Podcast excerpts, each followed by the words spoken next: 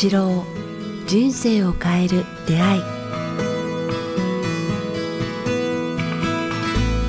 こんにちは早川洋平です。北川八郎人生を変える出会い、えー、今日は第223回、えー、前回に引き続き、えー、オンライン公開収録で、えー、お届けしたいと思います。北川先生よろしくお願いします。よろしくお願いしますさあ、えー、前回はね、えーまあ、オンライン公開収録始まったばっかり、ちょっと緊張感も漂ったかなと、まあ、僕が勝手にちょっと緊張してただけかもしれませんが、よくよくご参加者の方を見るとですね、えー、いろいろ、えー、なんか、懐かしくなるような方もいらっしゃったり、サプライズな方もいらっしゃったり、もちろん初めての方もいらっしゃったりでですね、えー、僕のもちょっとほぐれてきたんですが、えー、早速ですが、先生、今日はですね、えー、お二人目の質問者、えー、いらっしゃいますので、えー、よろしくお願いしたいと思います。じゃあ、ご質問者の方、よろしくお願いします。もし名前も名乗れれば名乗ってください。はい、よろしくお願いします。えー、はい、尾道市で飲食店をやってます。山根と申します。よろしくお願いします。なんかどこかで聞いたことのある。いやいやいや。たまに出てくるあの、ジャマネ君っていうやつの、あのー、本人ですね。はい。じゃあ、もう山根さんお任せします。あとは先生と。えー、はい。何にしましょうかね、先生。なんか、まあ、今やっぱコロナになってのことやっぱりちょっとこう、伺いたいなっていうか、世の中が、こう、みんないろんな打撃を受けて、まあもちろん経済的に打撃を受けて、まあ僕らは特に飲食をやってるので、やっぱり飲食の業界ってすごく、まあ、もちろん自分のお店でも会社でもそうなんですけども、やっぱり大きいダメージを受けてこうみんながちょっと不安になってる時かなというふうに感じてるんですけど、なんかあの、大体やっぱり先生がずっとやっぱ食のことずっと、あのー、話してくださって、まあ僕自身もすごくこう先生が今まで言われて、例えば、そうだな、えー、狂牛病とか豚インフルエンザとかいろんなことがあって、やっぱりそういう命をこう、まあ、ね、まあもう何万頭とね、埋めたりとか、そういったことが行われるわけじゃないですか。で、必ず、その、そういったことに対しての、あの、まあ、なんていうかな、まあ、しっぺ返しというかね、来るよっていう、ね、うん、うん、巡り巡ってくるよっていうのを、まあ、いろんな場面で先生もずっと言ってくださって、まあ、改めてその、ついつい、あの、飲食なんか携わってると食材とか言って、あの、言ってしまいがちですけど、本当はね、命をいただくっていう、こう、場面を忘れちゃうような、うんうん、あの、ことっていうのはすごく往々にしてあるんですね、僕らは。で、ね、結果的にまあ、うん、それは一つ、まあそういったこともあったりして、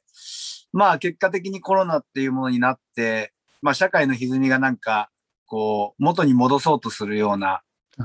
に感じてるんですけど、うんうん、まあなんか、抽象的な質問で申し訳ないですけど、まあ、先生がいつもそういう食のことだったり、なん、そういうことっていうのは本当に言われてることが合ってるなって思うことが、あの、後々になって、で、まあ先生と、まあ僕も一緒にずっと勉強させてもらってきたんで、なんかあの、まあ今回のことに関しても、お、来たなっていう感じで、そんなに僕自身も、まあ、めちゃめちゃ驚いたわけでもないというより、いう感じだったんですね。で、今もまあ不安も少ない方と思うんですけど、そういうふうな視点で見たときに先生の、まあ、どういうふうにコロナっていうのをどういう捉えられてるのかなっていうのを、まあ今まででも多分随分ポッドキャストで話されたと思うんですけど、うんうん、はい。特に食とか。いや、あの、まあ山根さん感じてると思うんですけど、あの、今度のコロナコロナもそうですけど、時代を変える、なんていうか、弾みみたいなもんなんですね。例えば、えー、まあ、食べることにちょっと、あの、絞って言いますと、まあ、お店という形に絞って言いますと、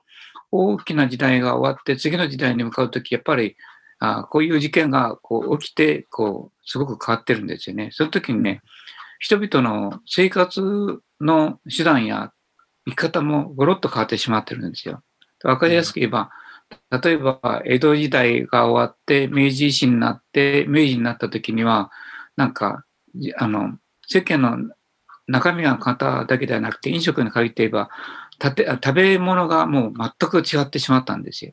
それまでは、あの日本人はずっと少しのお魚と野菜とお米で食べてたんですけども、えー江戸時代から明治維新になった時に何が変わったかって言ったら、あヨーロッパの文が入ってきてしまってお肉を食べるようになったんですね。で、お肉を食べるようになった途端に、こうすごく食生活と、食生活に関する周りのものが変わったんですよ。お酒も日本酒だけではなくて、えーワインに変わったり、焼酎に変わったりとかいうふうにして、お酒の世界も変わりましたけれども、お店の形態も変わってしまったんですよね。今までの、あの、江戸時代からついてた形が全く変わって、結局、前のお店はほとんど潰れていくんですよね。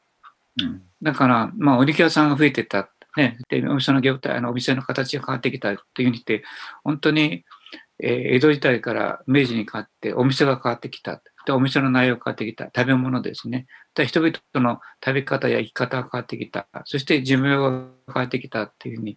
大きく変わったんですよ。で、その時によく見てみると、面白いことに、やはり、前の仕事を駆使していた人たちは、結局時代の要請になんか答えきれずに、お店を潰して、なんか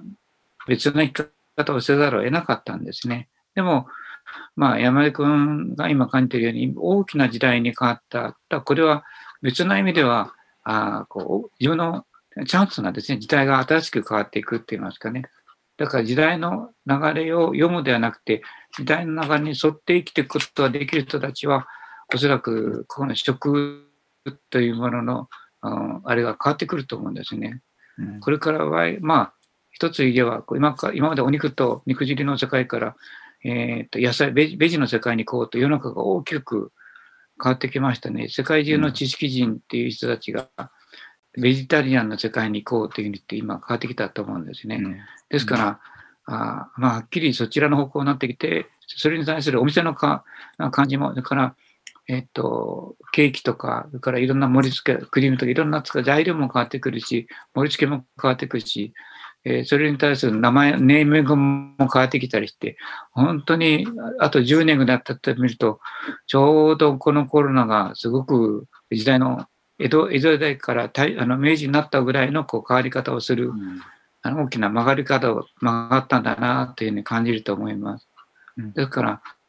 こう小手先のあれで見るんではなくて、これは今、ものすごく時代が変わってきた。つまりこう、同時にお店と働き働き方と人類の意識も変わったっていうのが、まあ、コロナが仕掛けてきたことだと思います。はいですからこう、嘆くんではなくて、別の意味ではこれすごいチャンスなんですね。あの、め江戸から明治に変わった時に、まあ、お肉屋さんと、まあ、それに関する産業あの革命に乗っといて、のあの乗っといった仕事をした人たちが、あ人あのお店として成功を収めたっていうふうに変わってきましたね。だからそういう意味では、お店とか食べ物とかいうものは、まあ、徹底して、これから人々の健康だけではなくて、この地球上に貢献しないとするという名目があれば、あたくさんの、あの、なんて言いますか、人たちを救うことができる仕事になると思うんですね。ですから、ただ、こう、お店をうまくやるというのではなくて、食を通して、あの、世界中の、世界中の人たちですよ。世界中の人たちの健康を、あの、なんかね、提供するっていう、日本食だけではなくて、なんか、そういう新しい食べ物の形態が始まるんではないですかね。野菜を使ったり、豆を使ったり、えー健康であるということがとても大切になってくると思います。うんで、例えば、今、あの昨日の楽神会でも、一昨日の楽神会でも喋ったんですけれども、お魚っていうものがもう食べれない時代に入ったと思うんですね。例えばマイクロチップ、マイクロなんていうんですかね、えーっと、マイクロ、ええっとっと、プラスチック。プラスチックがもう完全に魚の中にこう入ってきてるって言いますかね。おそらくあれは、だんだんだんだん人間に、人類に入ってくると、世界中の人間は魚を食べれない時代が来ると思うんですね。脳の中に入ってきたり、血管の中に入ってきたり、心臓の毛細血管の中になってきたり、リンパ腺の中に入ってきたり、もう間もなく、すごい量でそれが入ってくると、人間の神経をこう犯すようになってくると思うんですよね。うん得体の知れない神経系の病気も入ってくるということになると、当然、マイクロチップ、あマイクロチップってマイクロなってなってきましたっけ？プラスチック。プラスチックプラスチック。はい マイクロプラスチックっていうのが、もう、大問題になると、もうそれは分かってるから、それはもう、早めに予防を打たないとね。だから、お魚、それを取る料理と、そそうではない食材を似せた、よく食材を使って、お客さんを健康に導くという、そういう一つの哲学、思想を持って、お店をやらないといけない時代に来たんではないかな。逆に言えば、そういう思想と哲学を持った人が、今度はこれから世の中に必要となって、そういう人たちが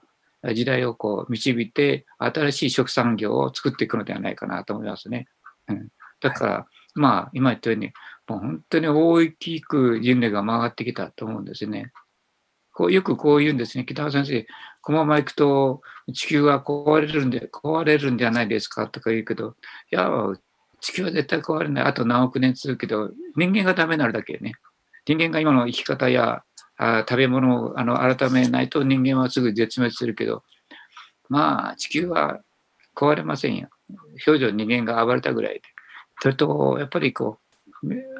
山根君分かってると思うんですけど、この地球上であ現れて一番残虐なあ生き物は何かっていうか、ひどい生き物は何かって言ったら、まあ、あ当然分かってると思いますが、人間ですよね。人間がやっぱ他の地球上最悪の恐竜みたいな凶悪な生物ですよね。だからそれに対してやっぱり天罰というか、戒めっていうのは来ると思うんですね。道を外したら、やっぱり地球はこう身震いして、それを正そうとするからですね。ちょっと人類は今、道派、あの、今、行き過ぎているということを、こう、感じ始めてると思うんですね、みんながね。ただ、人間行き過ぎたらどうするかって言ったら、自分たちで自分たちを殺すんですよね。で、人間を一番殺したのは人間ですもんね。病病原菌ではないからね。やっぱ人間が一番人間を殺してきた。で、人間の中にはそういうこう、増えすぎたものが減るっていう段階に入ってると思うんですね。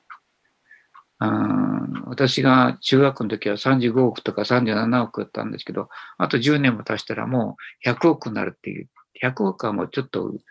えすぎですもんね。で、そこで、えー牛とか馬とか食べてる者たちはやっぱり天罰を受けるっていうのは、まあ、それは仕方ないですね。それは早く気がついて。だから山根君たち食を通すものは食べる思想を変えてあげることと、えーこういう食べ食べ方や食べ物が我々にこうこう感情的にも喜びの時でも生きがいにもなんかそういう平和な争いのない感情を持つことが人を支配しない、えー殺すと嫌がるような人類が出るような食べ物っていうものがこう率先して思想と思想とそれを実現していくっていう形を取ると取ってほしいなっていうのが私が山根さんに対する願いですね。わかりました。面白い、面白いと思いますよ。ちょっと10年、結構10年単位でわかると思うんですね。おお、あそこで曲がったんだっていうかね。おーだからそ、そのことに気づいて、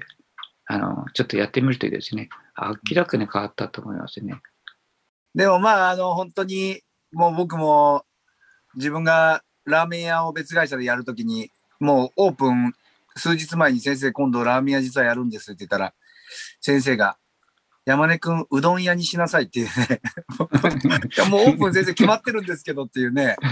まあもう先生に報告するのも恥ずかしいような豚骨ラーメン屋だったんですけど、だったというかラーメンなんですけど、で、なんかこう、まあそんなことをずっと僕もね、もうずいぶん前からもう先生に教わってて、なかなか実践っていうものが、のスピードっていうのはすごく遅いなっていうのは、自分でもよくわかってるんですけど、まあなんかあいや、の、そんなことないですよ。山根君はすごいと思ってます。はい。いえいえ。で、なんかまああの、まあ特に今こういう打撃が居酒屋業界っていうのはすごく打撃を受けてるんで、でもそういった先生が今言われたようなことをやっぱ取り入れていくっていうことが、すごくこう、あの、もっと早く、まあや、やんなきゃなっていうのと、まあやりたいなっていう気持ちに今なったなっていうふうにすごく思いました。でも、例えば焼肉屋さんなんかでも先生、あの、大豆ミートってあるじゃないですか。そうですね。はい。大大豆ミートを出すような店が出てきたんですよ、今度。世の中で。あゆ有名なお店が、ね。あ、はい。うん。だから、あうんうん大豆ミートなんか昔からよくよく知ってる割には、僕、うちの会社全然使ってないなとか思いながらか。、はい、今き聞いたりしてて、いや、なんかすごくこう、あの、改めて、ね、次もしラーメンやるなら、やっぱベジラーメン、本当に挑戦しようとか、あの、大豆ミートのハンバーガーとかね、うん、なんか、そういったことになんかチャレンジしようっていうふうに、まあ今、もう本当に思いましたね。うんはい。あや山根くん、農業やってるじゃないですか。お米作ったりなんて。ええね。さもう去年、去年、イノシシに全部やられたんですよ、先生。全部。全滅。イノシシでね。それから、あの、うちも、うちの周りもあれでやられましたよ。なんかあの、畑のこの間、今年はなんかね、すごあい、虫ね。なんか害虫ですか。あーなんだったっけ。で、うちは危うく助かったんですよね。やっぱ天の助けっていうか、ほとんど、うん周りが、私の周りはもう、全部、私の田んぼ以外は全滅でしたけど、私の田んぼだけは助かったんですよ。あー、そうですか。不思議ですね。だから、麦彦はないこと言ってたんですけども、ああ、なんか、やっぱ天の助けっていうか、なぜ、なぜで、なぜあなたのとこだけ助かったんですかとか、予約所さんが来てから、北川さんとこの米を譲ってくださいとか、予約所さんが言ってきたんですよね。うん。私はなぜ助かったかわからないんですけども。ううんん。まあ、それはちょっと別にして、多分、あの、もう少し、これをちょっとだけ頭に入れといてください。今、まだこう10年ぐらい、今の山根君や20代の人たちや20代後半の人たちは、まだ、あの、脳の中にこう、肉に対する欲望っていうのがあると思うんですね。美味しいっていうか、記憶があると思うんですよ。ところが、今の10代から、今の5代、5歳から10代の15歳ぐらいまでの人たちが、大人になった時は、もう今、あの、オリンピックの時もそうですけど、ベベジタリアンの人たちが増えていくんですよね。で、うんベジの人たちは健康で病気にならないっていう、こう、あの、あれがね、アトピーもななならないし、だからそういう人たちがこう主流になっていくんです。あと10年か15年経つと。その時にね、あの、なんかね、僕もそうなんですけども、その大豆ミートみたいな肉に近い味をもう欲しくなくなってくるんですよ。純粋な、あの、ベジのお吸い物とか野菜とかなんとかが増えてくる。つまりこう、時代のこう層が変わってきたときには、本当にその大豆ミートが確かに今の人たちはまだお肉に対する感覚を残してるから駆使するけど、その人たちももういなくなって、主流は今度はそういうものじゃなくて、純粋な美味しい健康な野菜料理が欲しいっていう人たちが増えていくと思います。まあ、それも頭に入れておいてください。こううん。今、大豆ミート、僕らの時代、その人は大豆ミートの肉の味の時代、その下には純粋に、あの、ベベベジタリアンの果物やフルフルあフルーツや野菜や、あうん。そういうものを使った上手な、こう、美味しいパンとか使ったようなあ時代が来るっていうことだから、その料理もちょっと目をつけておかないといけないと思いますね。今まだこう、大豆ミート欲しいとか言ってる。だからあんまり腰はしなくていいと思うんですね。うんでもまあ、大豆ミートが欲しい、お肉を食べないという人たちも、これから、あ、こういうのがあったんじゃないかなと見るでしょうけれども、はい。僕たち、僕なんかも見て、あれ美味しいと思わないですよね。肉味がするから、別に肉味なんかいらない。うん。あの、ベジの、純粋にベジの人たちはね。うん。なるほど。うん、まあわか、ります。だんだんだんだん、あの、そちらの方の人口が多くなってくると思います。あと10年。山だ山根君が50代に入った時が、時代がこう、急激に純粋ベジの方向に、